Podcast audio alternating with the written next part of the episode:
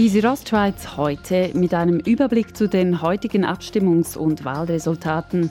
Im Studio ist Olivia Limacher. Das Schweizer Stimmvolk hat heute beide Volksinitiativen Bach abgeschickt. Dario Gruber fasst zusammen. Das Schweizer Stimmvolk hat zwar der Konzernverantwortungsinitiative knapp zugestimmt, mit 50,7% Ja-Stimmen. Die Ständemehr ist aber deutlich verfehlt worden. Die Initiative hat einzig in der Romandie, im Tessin, in Bern und in Zürich eine Mehrheit erreicht.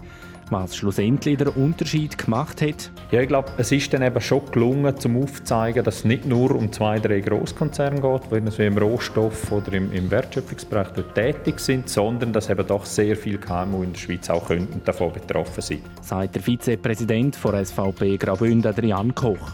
Mit dem Nein kommt jetzt also der Gegenvorschlag zum Zug, wo das Parlament im Sommer beschlossen hat. Für gewisse Unternehmen gibt es neu eine Berichterstattungspflicht. Geht es um den Umweltschutz und Kinderarbeit, dann müssen Firmen zusätzlich Sorgfaltsprüfungspflichten erfüllen. Unternehmer oder Zulieferer haften für Schäden, die sie verursachen, weiterhin selber und in der Regel vor Ort nach dem dort geltenden Recht. Gescheitert ist heute auch die Kriegsgeschäft-Initiative. Und zwar nicht nur am Ständemeer, sondern auch das Volk hat das Anliegen vor GSOA und den jungen Grünen an der Urne verworfen. Mit 57,5% Nein-Stimmen. Wer will nicht verhindern, dass Kriegsmaterial produziert werden? Aber wenn man im Detail geschaut hat, dann hat man gesehen, dass man damit auch einen grossen Schaden hätte zugeführt, gerade auch den kleinen und mittleren Unternehmen. Und so bin ich wirklich froh, dass wir hier mit unserer Industrie, unserem Wirtschaftsplatz Schweiz unnötig künftig schwächer. Das der Bündner CVP-Nationalrat und Gegner der Initiative der Martin Candinas. Das Nein bedeutet jetzt, AHV, Pensionskassen, die Schweizerische Nationalbank und Stiftungen, die dürfen weiterhin in Firmen investieren, die mit Kriegsmaterial ihr Geld verdienen. Die Bündner Stimmbevölkerung hat heute zweimal Nein gesagt. Bei der Konzernverantwortungsinitiative sind es 54,2% Nein-Stimmen bei der Kriegsgeschäft-Initiative 61,2 Prozent. Das Churer Stimmvolk sagt Ja zur Totalrevision des Polizeigesetzes und dies deutlich. 82 Prozent stimmten dem Gesetz zu. Eine zentrale Neuerung im Gesetz ist die Möglichkeit, Straßen und öffentliche Räume mit Videokameras zu überwachen. Eine andere Neuerung betrifft Einsätze der Polizeibeamte. Diese sollen künftig mit Bodycams ausgerüstet werden können. Sehr zufrieden ob der hohen Zustimmung zeigt sich Stadtpräsident Urs Marti. Das Abstimmungsergebnis zeigt schon ein bisschen, dass man eigentlich hinter unserer Polizeiarbeit steht und dass man Vertrauen hat, dass wir sehr sorgfältig umgehen mit all den Rechten, die die Polizei hat. Mit der Totalrevision des Polizeigesetzes fällt in Chur auch das nächtliche Alkoholkonsumverbot auf öffentlichem Grund. Seit Jahrzehnten war das Amt des Tafosa Landermanns von einem Freisinnigen besetzt. Seit heute ist klar, der FDP-Bahn wird von einem jungen SPler durchbrochen.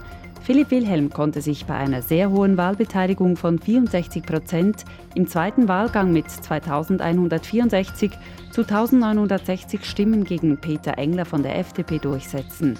Die Freude beim 32-Jährigen ist groß. Jetzt, wenn wir mal etwas Neues, jetzt wenn wir über die Jungs haben in dem Amt. Philipp Wilhelm wird ab Januar das Amt des bisherigen Tarcisius Gavietzel übernehmen.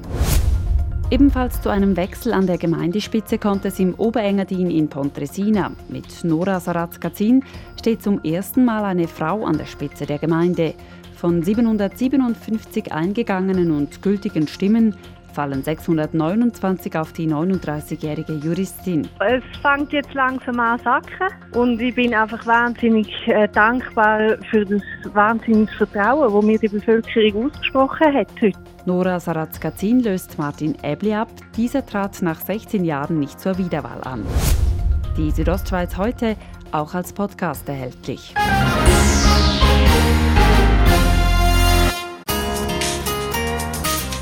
RSO Wetter. Heute Abend und in der Nacht ist es noch meistens klar, einzig im Rheintal, da liegt zum Teil noch Nebel.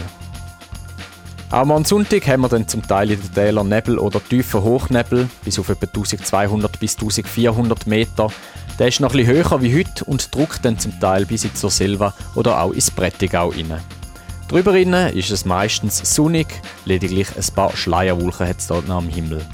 Temperaturen liegen im vielfach grauen Chur bei etwa 1 bis 3 Grad, In Davos und St. Moritz gibt es etwa 3 bis 4 Grad und auch auf den Bergen ist es nicht mehr ganz so mild, wie es heute noch war.